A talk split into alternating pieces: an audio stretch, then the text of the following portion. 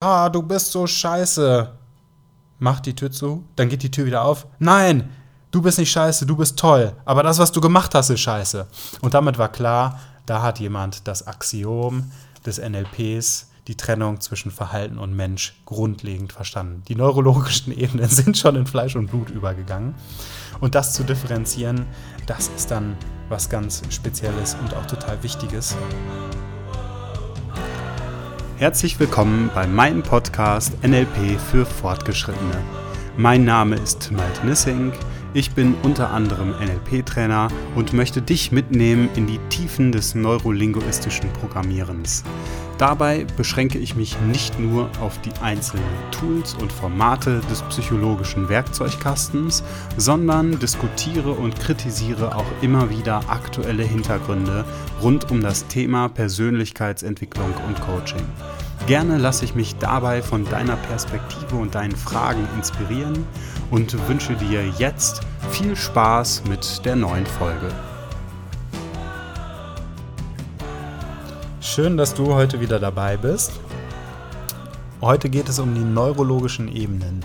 Und ich frage mich, von wo aus du gerade diese Folge hörst. Ob du vielleicht im Auto sitzt oder zu Hause im Bett liegst oder am Schreibtisch sitzt, ich weiß es nicht. Und das spielt auch schon eine Rolle für die heutige Folge, weil wir uns auf der Umgebungsebene befinden. Und mir ist bewusst geworden, als ich das erste Mal diese Folge aufgenommen habe und da noch eine andere Konzeption gewählt habe, dass ich das so nicht veröffentlichen will. Kann schon, aber nicht will. Wieso nicht? Ich habe die Folge nämlich so aufgebaut, dass ich die Beschreibung der neurologischen Ebenen erstmal hinten angestellt habe und ich wollte eine Erfahrung ermöglichen. Und zwar eine Erfahrung durch eine kleine Trance in der ich dann durch die unterschiedlichen Ebenen durchführe, sodass dir bewusst wird, ah, wenn ich ein bestimmtes Thema oder ein bestimmtes Hindernis aus diesen unterschiedlichen Perspektiven, nämlich die der neurologischen Ebenen, beleuchte, dann erweitert sich durch die Perspektive mein Blick auf die Ressourcen, die ich entweder dadurch bekomme, allein schon, dass ich diese Perspektiven erweitere, oder dadurch bekomme ich ein Gefühl dafür, welche Ressourcen mir fehlen, auf welcher Ebene, sodass ich sie eben mir organisieren kann um dementsprechend wieder mehr Handlungsspielraum zu haben für das jeweilige Thema. Dennoch möchte ich diese Trance dir nicht vorenthalten, wenn du daran interessiert bist. Mm, dann möchte ich, dass du dich unter dem folgenden Link, also unter dem Link, der in der Beschreibung der Episode dann drunter steht, für ein kurzes Gespräch bei mir einträgst, zehn Minuten. Da will ich nur kurz wissen, wofür du das gerne machen wollen würdest, für welches Thema, ob das denn auch passt. Und dann gebe ich dir einen Link und dann kannst du das dann runterladen. Außerdem können wir in dem Moment dann auch reflektieren, was dir vielleicht am Podcast gefällt oder was du dir vielleicht auch noch wünschst für Folgen, wäre ich einfach an, an einem Feedback interessiert. Also unter der Episode ist ein Link direkt für ein kurzes 10-Minuten-Gespräch und da gibt es dann auch die Trance. So. Dementsprechend werde ich heute durch die unterschiedlichen neurologischen Ebenen gehen und vor allen Dingen den Nutzen in den Vordergrund rücken, wofür du diese neurologischen Ebenen nutzen kannst, wofür du sie hm, erweitert auch nutzt, wenn du mit anderen Menschen sprichst, also wo du sie vielleicht auch im Alltagsleben direkt einsetzen kannst und so weiter und so fort. Hm, erstmal, was sind die neurologischen Ebenen überhaupt? Also die neurologischen Ebenen dienen im NLP der Bestimmung, auf welcher Stufe sich ein bestimmtes Problem befindet. Und für die Veränderungsarbeit ist es sehr hilfreich, mindestens auf der nächsthöheren oder eben einer anderen Ebene anzusetzen, um eben eine neue Perspektive mit, rein, mit reinzubringen. Ist ganz interessant. Stell dir vor, du bist im Auto unterwegs und fährst in eine Sackgasse rein. Wenn du nur die Perspektive aus deiner Windschutzscheibe hast, was machst du dann? Naja, du kannst dich jetzt umgucken und siehst, hm, okay, ja, ich sehe jetzt gerade irgendwie nur links und rechts gibt es keine Möglichkeit weiterzufahren, geradeaus auch nicht. Was macht man da normalerweise? Man wechselt die Perspektive. Das heißt, man schaut sich entweder eine Karte an, die dir ermöglicht, das Ganze aus einer Metaperspektive zu betrachten. Oder man gibt eben irgendetwas äh, anderes ins Navi ein, sodass man eine, auch wieder auf einer anderen Ebene ein bestimmtes Signal für eine Lösung bekommt. Und ähnlich funktionieren eben auch die neurologischen Ebenen. Es wird identifiziert, auf welcher Ebene du bist und dann hast du die Möglichkeit, auf einer anderen Ebene eine Ressource hinzuzugeben, was automatisch auch Auswirkungen dann hat auf die Ebene, in der du gerade feststeckst. Um das allerdings in der Tiefe zu begreifen, wieso das Ganze interessant ist oder wie du das konkret nutzen kannst, möchte ich dir einmal eine kleine Einführung in die jeweiligen Ebenen geben. Also wozu, warum ist das ganz genau gut, das anzuwenden? Du kannst es dann irgendwann nutzen, um Ziele genauer zu spezifizieren, um zielorientiertes Denken zu fördern, um Entscheidungen zu treffen, um Probleme eben aus unterschiedlichen Perspektiven zu beleuchten. Also, die einzelnen Ebenen die erste Ebene, und häufig wird es eben hierarchisch dargestellt. Also stell dir eine Pyramide vor und auf der ganz unteren Grundlagen, auf der, auf der, das, das Fundament ist die Umgebung. Und um das kurz noch zu ergänzen, es wird nicht immer hierarchisch dargestellt, was mir auch sehr gut gefällt. Manchmal wird es auch so dargestellt wie so ein Sechseck, in dem sich alle Ebenen gegenseitig befruchten, hätte ich jetzt schon fast gesagt, zumindest in irgendeiner Art und Weise in Interdependenz, also in einer wechselseitigen Abhängigkeit stehen. Es wird zwar häufig gesagt, ja, die nächsthöhere hat dann Auswirkungen auf die unteren, allerdings, wenn du in einer Ebene was änderst, ändert sich auch was in anderen Ebenen.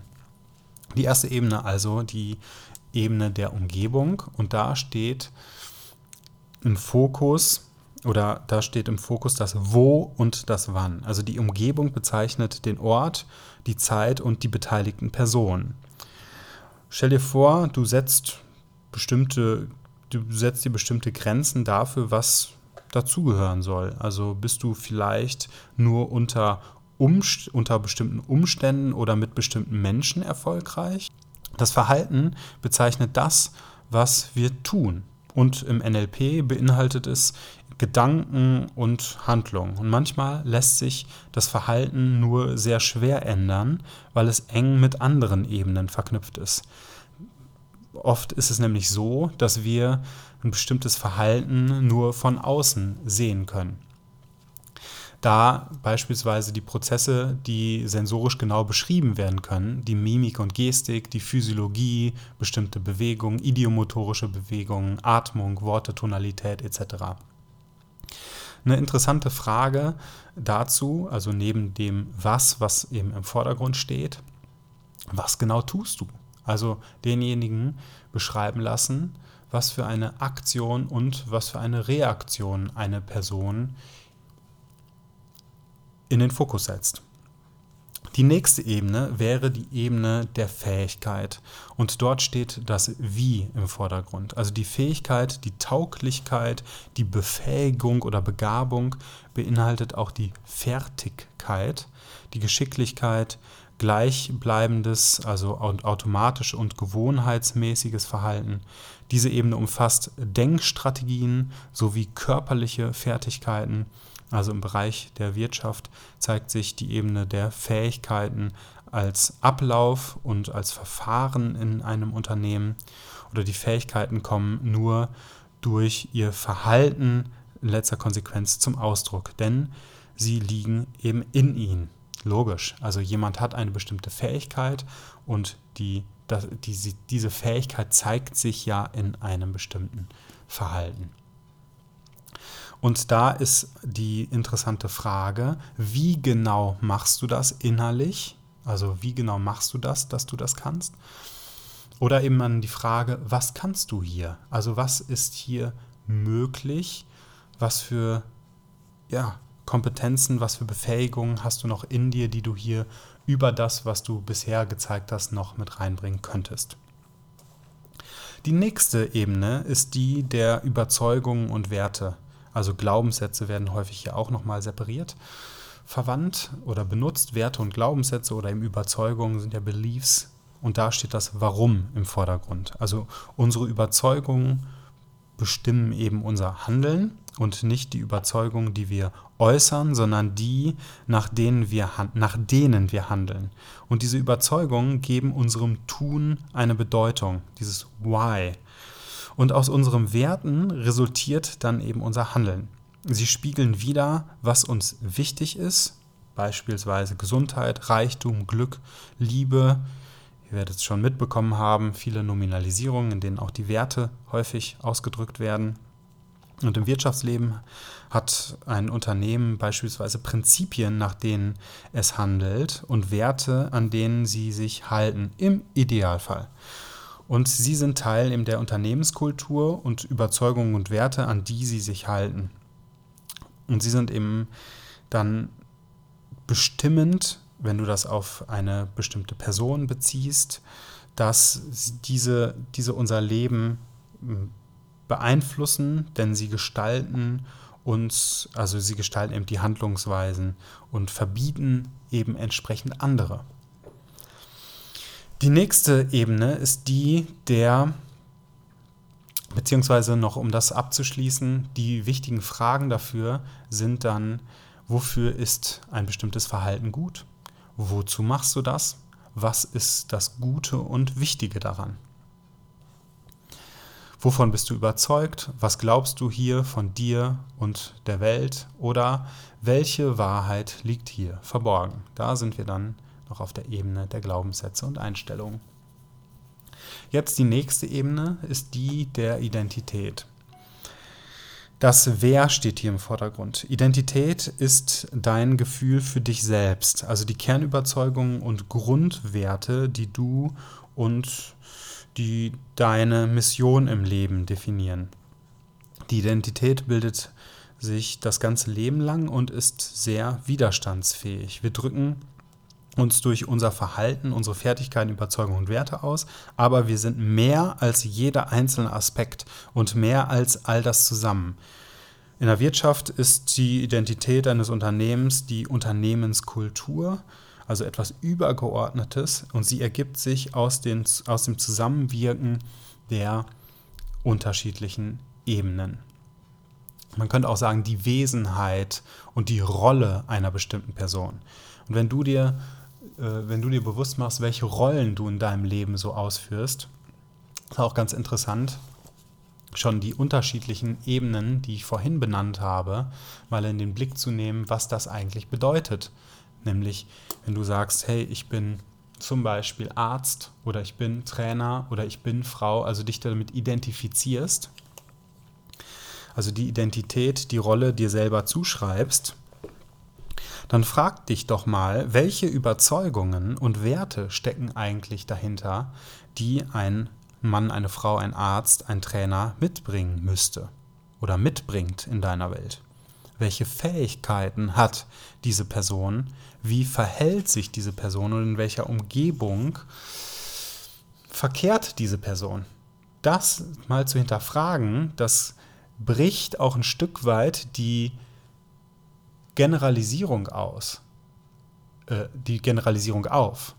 Denn eine bestimmte Identität, ich bin ein Mann, das kann man so sagen, und gleichzeitig ist dieses Wort ja noch nicht die Identität in all ihren unterschiedlichen Facetten und in den ganzen aufgeschlüsselten Eigenschaften, die eben diese Identität mit sich bringt. Und die aufzuschlüsseln über diese einzelnen Ebenen ist sehr interessant, um die eigenen Generalisierungen mal zu hinterfragen. Also wenn du eine kleine Übung dir vornehmen möchtest, schreib doch mal die unterschiedlichen Identitäten auf, die dich quasi ausmachen. Ich bin Liebhaber, ich bin vielleicht auch Krieger, ich bin Mann, ich bin Frau, ich bin XYZ, Vater, Mutter. Es gibt ja unterschiedlichste Identitäten, die wir so ausfüllen. Und die dann mal so differenziert zu betrachten durch die Ebenen, ist ganz interessant. Und welche Generalisierung wir damit eben verbunden haben.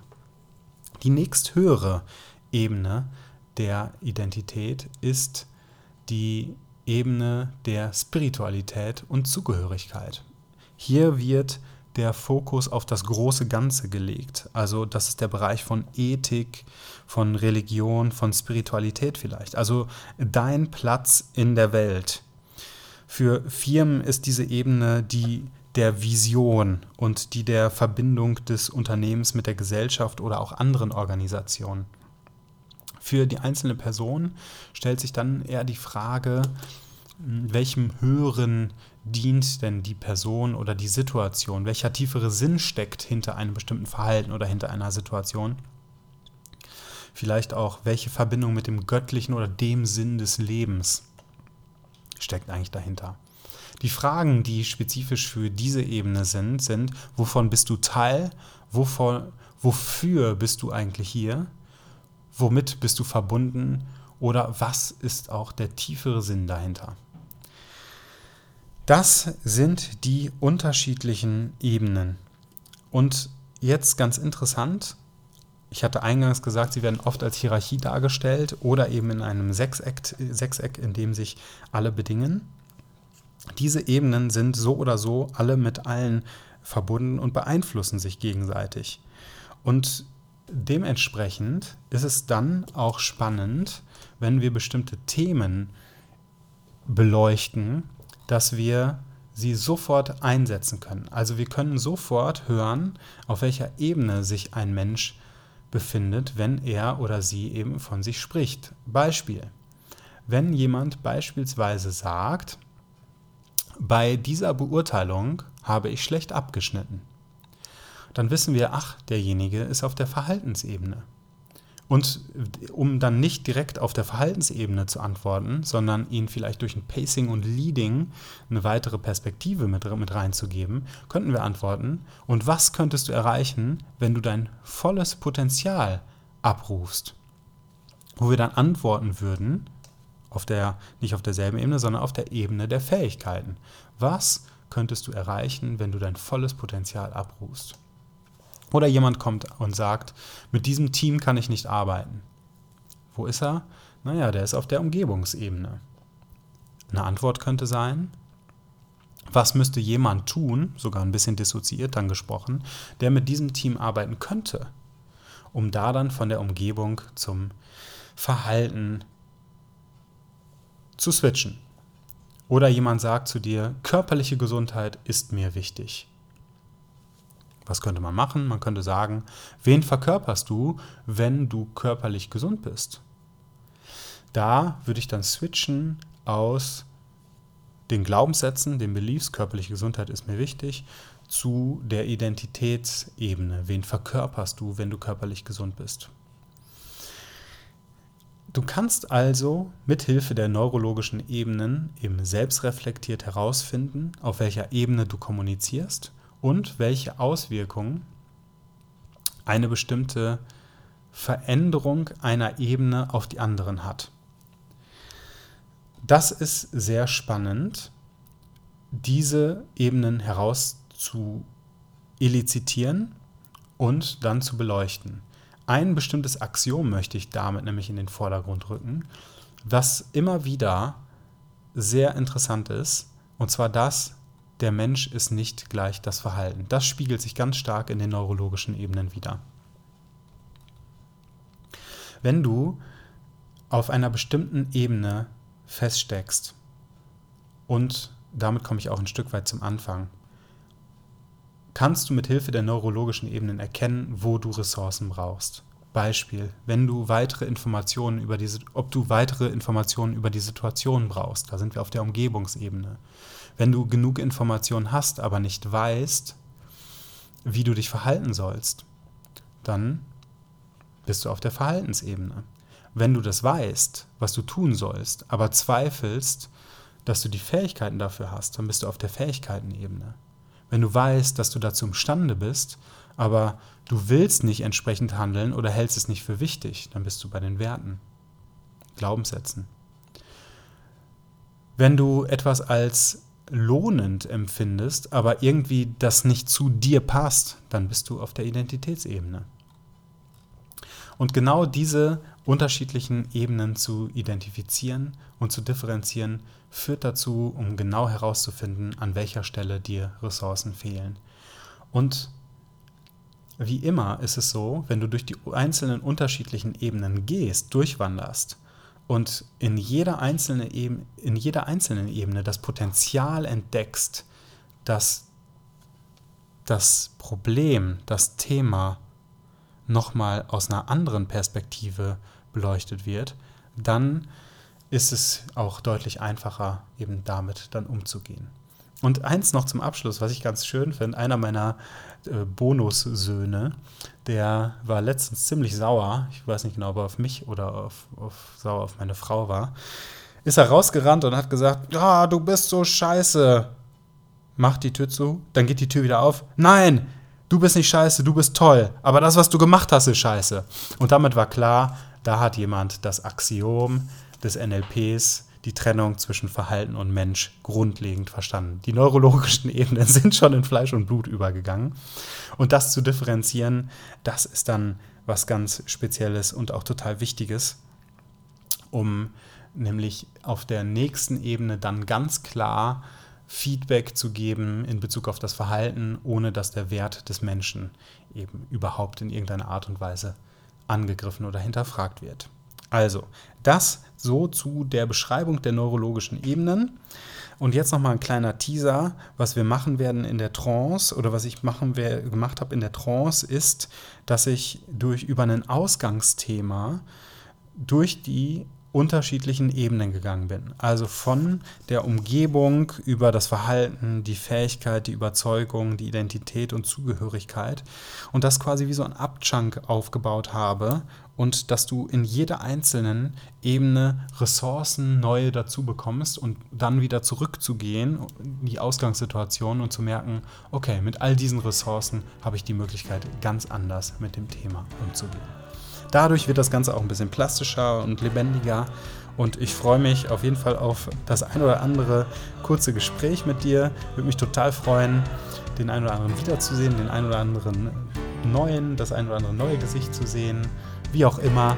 Ich wünsche dir jetzt erstmal viel Spaß, auch diese, mit diesen neuen Fragen durch die Woche zu gehen und wünsche dir bis dahin alles Gute.